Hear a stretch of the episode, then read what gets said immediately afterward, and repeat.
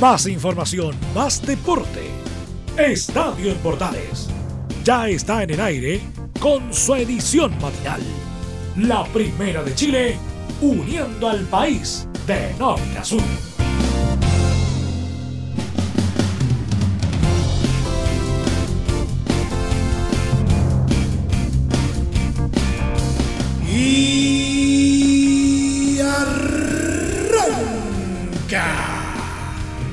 Señoras y señores, buenos días, bienvenidos una vez más. Iniciamos una nueva semana, procuremos llevarla, ¿no es cierto?, de la mejor forma posible, con toda la información deportiva que a usted le interesa, desde luego, al más puro estilo de la Primera de Chile. Tenemos todo preparado, listos para entregarle media hora de información altamente condensada. Bienvenidos a una nueva entrega casi normal de Estadio en Portales AM.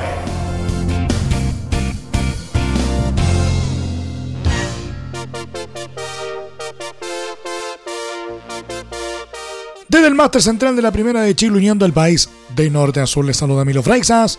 Como siempre, un placer acompañarles en este horario. Chile enfrentaba un complicado debut en el Mundial Sub-17 de Brasil. Al frente tenía Francia, potencia europea con jugadores de gran envergadura física y técnica. Y el partido fue como se vaticinaba. Los galos dominaron de principio a fin y la roja aguantó como pudo, pero no le alcanzó y cayó por 2 a 0 en el estadio de. La escuadra de Cristian Leiva adoptó una postura pragmática. Esperaban a los franceses y buscaban salir rápido de contragolpe gracias a la velocidad de Kenan Sepúlveda y Alexander Oroz. De hecho, así llegó la más clara de los nacionales. A los 11 minutos, Alexander Aravena hizo suspirar a los europeos y estrelló un potente remate en el travesaño. Fue la única jugada de peligro para Chile. En la otra vereda, los galos jugaban a placer, principalmente desde los pies del 10, Adil Uchiche. El volante del Paris Saint-Germain jugó un gran partido moviendo los hilos de su equipo y haciendo jugar a sus delanteros. Pero el primer tiempo terminó con el marcador en blanco, con Chile aguantando de buena manera y con Francia desperdiciando oportunidades por la invericia de sus atacantes. Sin embargo, en el complemento una jugada fortuita cambió el trámite del partido. A los 61 minutos, Brandon Sopi se lanzó dentro del área tras un roce con Vicente Pizarro y el juez cobró penal. Una controvertida decisión, ya que en las imágenes no se apreció que tuviera la ayuda del VAR. Lucian Ogón no falló desde los 12 pasos y abrió la cuenta. Y en un parpadeo, dos minutos después, Isaac Lihaji se incrustó en el área y con complicidad del arquero Julio Fierro puso el segundo. Chile se demoró. Ni el ingreso de Gonzalo Tapia pudo darle algo de vértigo al ataque. La Roja sucumbió y ahora se preparará para un partido trascendental. El miércoles enfrentan a Haití en un duelo clave.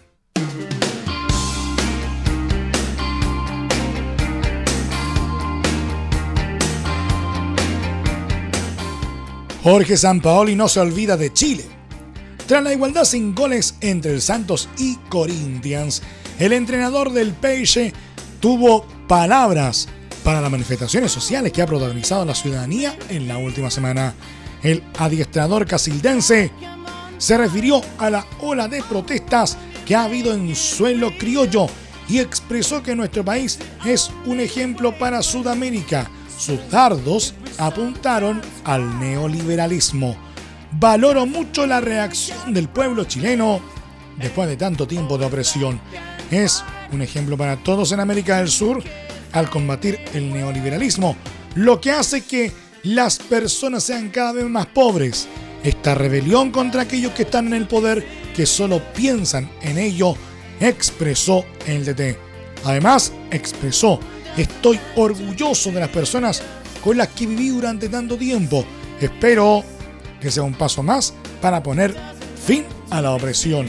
El estratego vivió en Chile en dos periodos entre 2007 y 2009 cuando dirigió a O'Higgins y luego, en su época dorada, con Universidad de Chile y la selección nacional entre 2011 y 2016.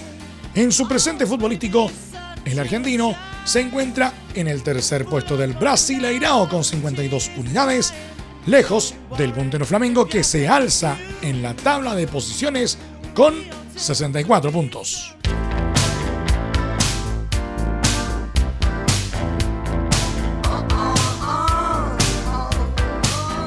Arturo Vidal no se siente del todo cómodo en el Barcelona. A mitad de semana, en el duelo de Champions frente al Slavia Praga, volvió a arrancar en el banco de suplentes y luego dijo estar triste por no ser titular. En estos días ha vuelto a ser relacionado con el Inter de Milán de Alexis Sánchez.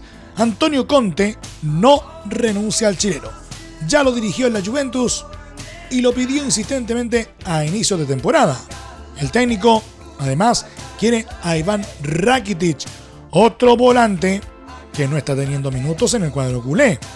El Barça no se niega la transferencia, pero según Mundo Deportivo, quiere que se incluya a Lautaro Martínez en la operación.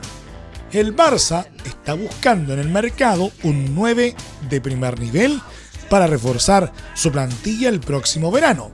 La edad de Luis Suárez 33 años el próximo mes de enero, así lo aconseja, y Lautaro Martínez del Inter de Milán podría entrar en una hipotética operación Rakitic Arturo Vidal informó.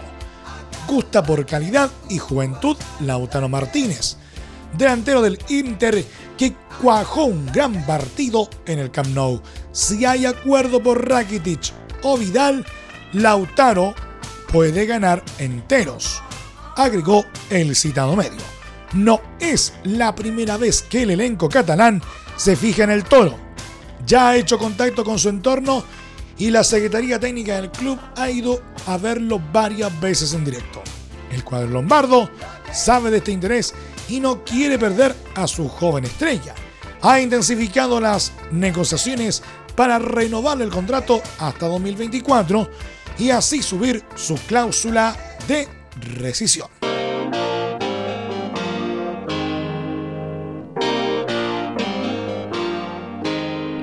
Enzo Rocco debutó como titular en la temporada 2019-2020 de Turquía en la ajustada victoria por 1-0 del Besiktas frente a Galatasaray. El defensa chileno jugó todo el encuentro en uno de los clásicos de Estambul que enfrentó a dos de los equipos con mayor hinchada de la ciudad otomana. Rocco ya había formado parte del once inicial del club albinegro en la caída ante el Sporting Braga por la Europa League el jueves recién pasado. Ahora formó pareja con el croata Domagog Vida en el centro de la saga y exhibió un correcto nivel. El único gol del encuentro fue de Mehmet Nayir en los 69 minutos cuando definió de cabeza tras asistencia de Kaner Erkin. Con el resultado del Besiktas escaló al octavo lugar, donde tiene 12 puntos y está detrás del Galatasaray, séptimo con 3 unidades. En la próxima fecha jugará de visita ante Antalya Sport de Junior Fernández.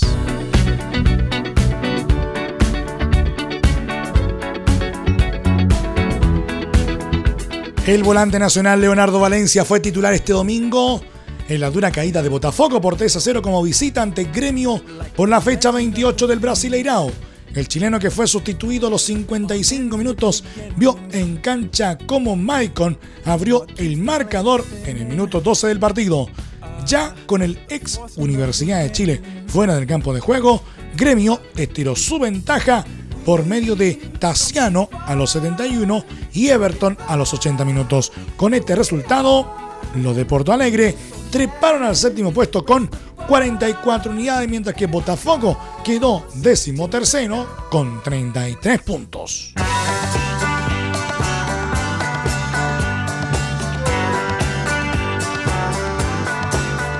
Fiorentina recibió este domingo en el estadio Artemio Franchi a Lazio en el marco de la novena fecha de la Liga Italiana y acabó lamentando una derrota por 2 a 1. El chileno Eric Pulgar fue considerado como titular en el elenco de Florencia y exhibió uno de los mejores rendimientos junto a Federico Chiesa y Frank Riveri.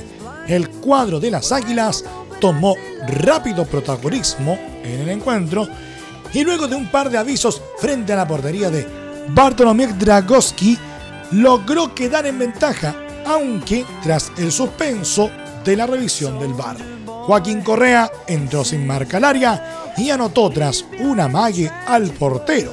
Sin embargo, su acción inicialmente fue marcada como offside. Tras dos minutos se rectificó y se permitió su celebración. El golpe despertó a los dueños de casa que nivelaron el marcador sobre los 27 minutos. Frank Riveri encabezó un avance por la banda izquierda y con el arrastre de las marcas dejó Sonaquiesa que rindió con un zurdazo rasante en el corazón del área. En el complemento el partido decreció en cuanto a la intensidad, aunque en los minutos finales Lazio volvió a encender la emoción con la trabajada búsqueda de la victoria. A los 90 minutos, Jordan Lukaku deslumbró con un centro desde la línea lateral izquierda que Ciro Inmóvil aprovechó al conectar un cabezazo letal. El marcador para el cuadro forastero pudo quedar más abultado a los 90 más 7 por un penal, aunque el tiro ejecutado por Felipe Caicedo resultó detenido por Dragowski. El resultado dejó a Fiorentina estancado en el noveno lugar de la tabla con 12 puntos, mientras que Lazio escaló hasta el sexto por sus 15 unidades. ¿Quieres tener lo mejor y sin pagar de más? Las mejores series de televisión, los mejores eventos deportivos, equipo transportable, películas y series 24/7. Transforma tu TV a Smart TV. Llama al 973-718989. Twitter arroba panchops. Te invitamos a disfrutar de la multiplataforma de portales www.radioportales.cl, donde podrás escuchar el tradicional 1180m, la señal 2, además de ver la radio junto a Portales TV. Además, te invitamos a informarte en nuestras redes sociales, Twitter, Facebook e Instagram. Ya lo sabes, www.radioportales.cl, la multiplataforma de la Primera de Chile. ¿Necesitas promocionar tu marca o producto? Anunciar en la Primera de Chile es rápido, fácil, con cobertura nacional y no cuesta tanto. Contáctanos al correo comercial arroba radioportales.cl. Tenemos una propuesta a tu medida, porque en la Portales te queremos escuchar. Entre Marco Grande y Marco Chico, media vuelta y vuelta completa. Escuchas Estadio en Portales en la Primera de Chile, uniendo al país de norte a sur.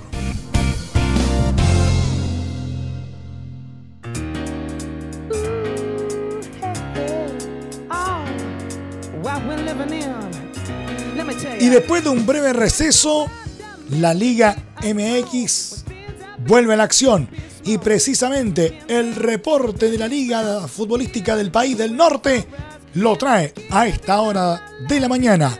Y como todos los lunes en este horario, el periodista Alfonso Zúñiga. Alfonso, buenos días. El fútbol mexicano entra en su tierra derecha y por supuesto, como es habitual en Estadio en Portales, comenzamos a revisar todo lo que dejó esta nueva jornada en el Balompié Azteca, la número 15 de 19 de esta fase regular previa a los playoffs. Todo arrancó el día viernes en Michoacán, donde el Morelia de Pablo Guedes que tuvo como titular a Sebastián Vegas y Rodrigo Millar, igualó por 2 a 2 ante el Santos Laguna con Diego Valdés, que volvió a ser titular y anotó un gol en el minuto 18 de partido.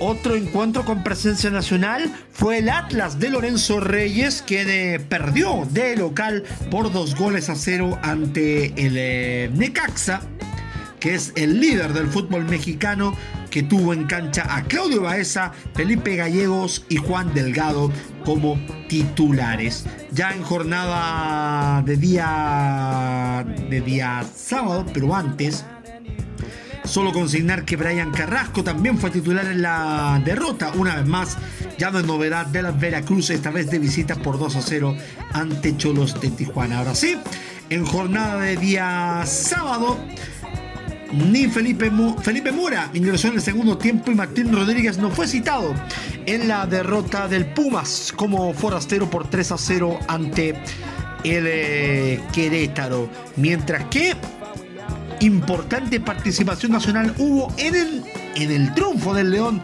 por 3 a 2 frente al eh, Atlético de San Luis. En el cuadro de Guanajuato, Jan Menezes fue titular, anotó el último gol del partido y le entregó una dedicatoria a la situación social que se ha vivido en los últimos eh, días en nuestro país. Otro nacional, el lateral eh, volante Matías Catalán, también fue de la partida. Pero quizás el chileno más destacado en el último fin de semana fue Nicolás Castillo, que volvió a las canchas 84 días después de haber sufrido una fractura de peroné en el partido ante Cholos, lo hizo en el Estadio Azteca, lo hizo en el partido ante el Puebla y lo hizo volviendo con gol.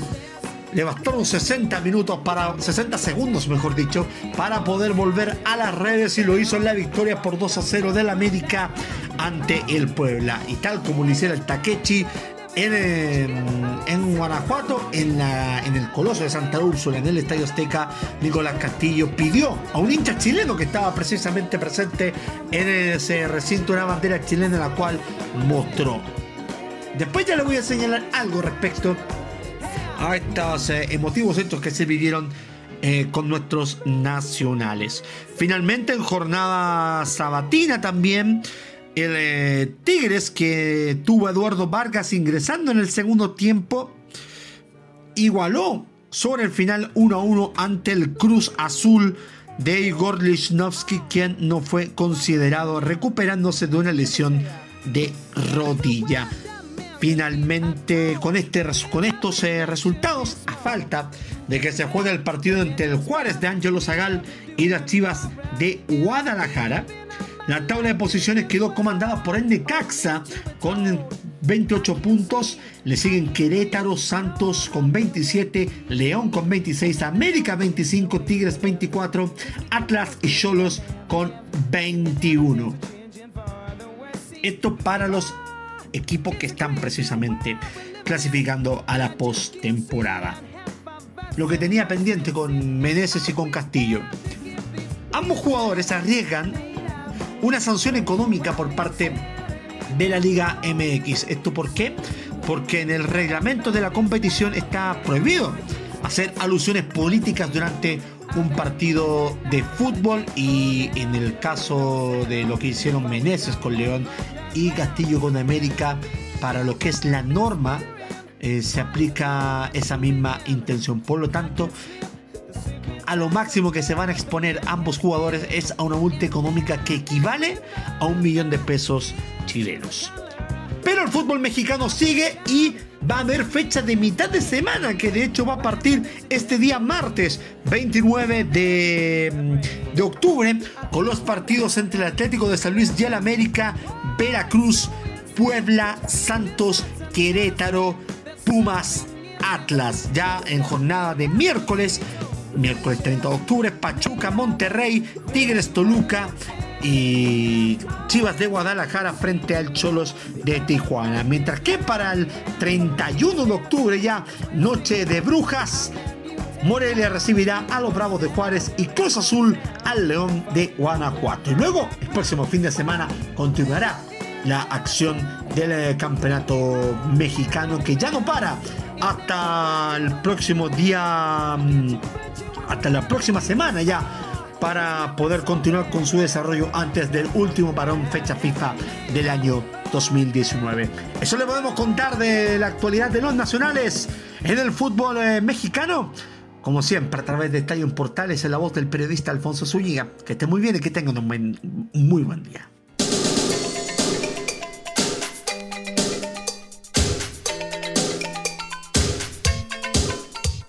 Nos vamos al polideportivo. El inglés Lewis Hamilton de Mercedes ganó este domingo el Gran Premio de México, el 18 del Mundial de Fórmula 1 que él mismo lidera con holgura. Pero deberá esperar al menos al próximo fin de semana para asegurarse matemáticamente su sexto título que podría festejar en Austin, Texas, sede del Gran Premio de Estados Unidos, el antepenúltimo del certamen.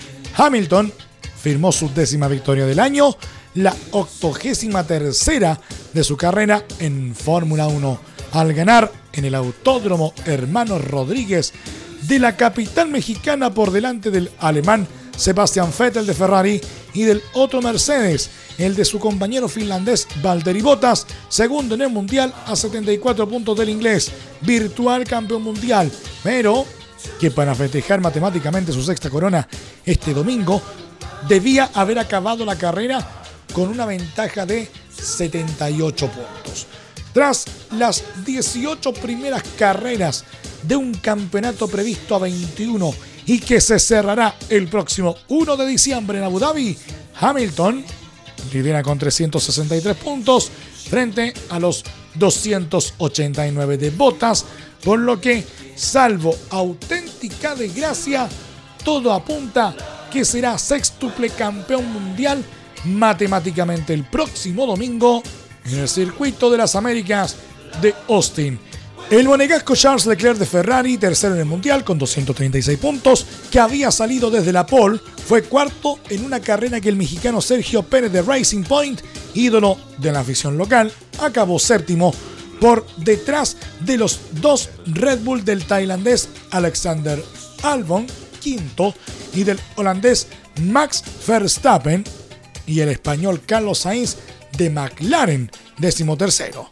El australiano Daniel Ricciardo de Renault acabó octavo en la capital mexicana, en la que también entraron en los puntos los dos pilotos de Toro Rosso, el ruso Daniel Viat y el francés Pierre Gasly, noveno y décimo respectivamente.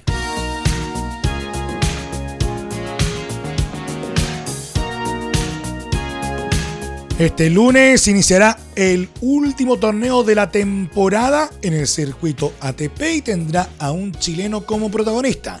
Cristian Garín, número 38 del mundo, debutará en el Masters 1000 de París-Bercy antes de enfocarse en la Copa Davis que se disputará en España a mediados de noviembre. Gago hará su estreno contra un viejo conocido, el uruguayo Pablo Cuevas, quien ingresó al cuadro principal gracias a que Rayleigh Opelka, número 37, rechazó un Special Exempt tras disputar la semifinal de Basilea. El compromiso sudamericano quedó programado para el cuarto turno del Kurt 1, por lo que veremos al tanque en cancha entre las 10.30 y las 11.30 horas. Este será el tercer enfrentamiento contra el Charrúa, en las dos anteriores, la primera raqueta nacional triunfó, siendo la última hace algunas semanas en la primera ronda del Masters de Shanghai. El ganador de esta llave deberá enfrentar al estadounidense John Isner, número 16. El norteamericano, por ser el decimoquinto favorito de la competición, quedó libre e ingresó directo a la segunda fase. El representante criollo ya lo venció en una ocasión en este 2019 cuando se midieron en la segunda ronda de Montreal.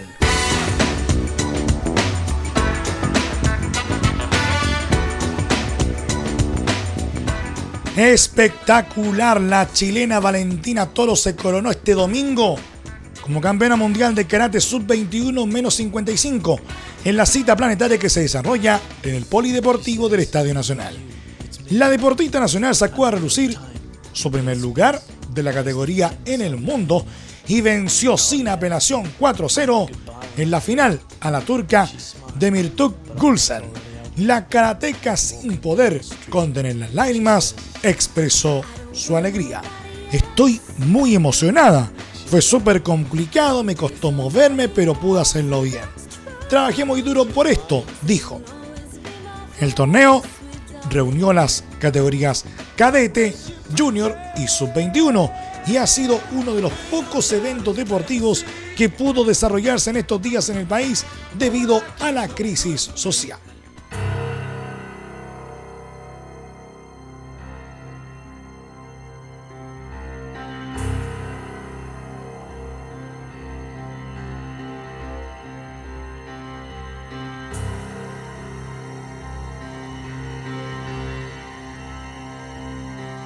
Y por último, el estadounidense Tiger Woods está a 7 hoyos de la victoria en el torneo de golf de Chiba, Japón, del circuito PGA y de igualar el récord de 82 que tiene su compatriota Sam Schnell. Por contraparte, el chileno Joaquín Niemann tuvo una mala jornada y se desplomó en la tabla. Del puesto 17 en que había cerrado el segundo día de competencia, se fue al 33. Después de que jugara la tercera y gran parte de la cuarta ronda del torneo. Recordar que debido a los problemas con las lluvias el campeonato se retrasó un día, por lo que la organización trató entre sábado y madrugada de domingo de Chile que los competidores hicieran la mayor cantidad de hoyo posible. En el caso del criollo, completó la tercera ronda y le quedan solo cuatro hoyos de la cuarta, que fue lo peor que tuvo la comenzó con un score de menos 7 acumulado y después de 3 bogies más un doble bogey se fue a pique en la clasificación. Solo lo salvó un birdie en el hoyo 6 y ahora está menos 3 en el acumulado y en el puesto 33. El líder Tiger Woods en tanto completó 18 hoyos y 11 más hasta que la organización dio la orden de parar por la falta de luz.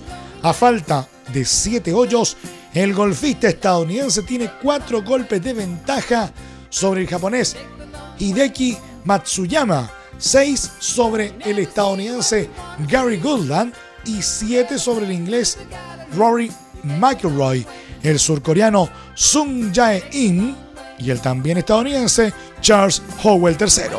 Todo apunta a que conseguirá su victoria número 82, con lo que igualará a Sam Snead, aunque este obtuvo victorias en torneos a solo dos vueltas o con apenas un puñado de rivales.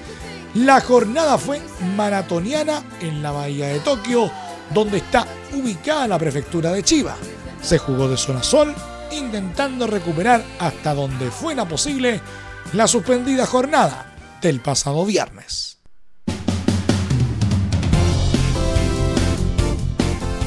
Y hasta aquí nos machicamos con la presente entrega de Estadio en Portales en su edición AM por todas las señales de la primera de Chile uniendo el país de norte a sur. Les acompañó Milo Freixas. Muchas gracias por habernos acompañado a través del 1180M, a través de la señal 2, a través de Portales TV y también a través de nuestros medios asociados, como también a través de la señal de la Deportiva de Chile, radiosport.cl. Continúe disfrutando de la programación de cada una de nuestras señales. Somos Radio Portales. Que tengan todos un muy buen día y un excelente inicio de semana. Más información luego a las 14 horas en la edición central de Estadio en Portales junto a Carlos Alberto Bravo y todo su equipo. Nos encontramos en este mismo horario mañana, si os quiere. Muchas gracias, buenos días. Más información, más deporte. Esto fue Estadio en Bordales, con su edición matinal. La primera de Chile, uniendo al país de norte a sur.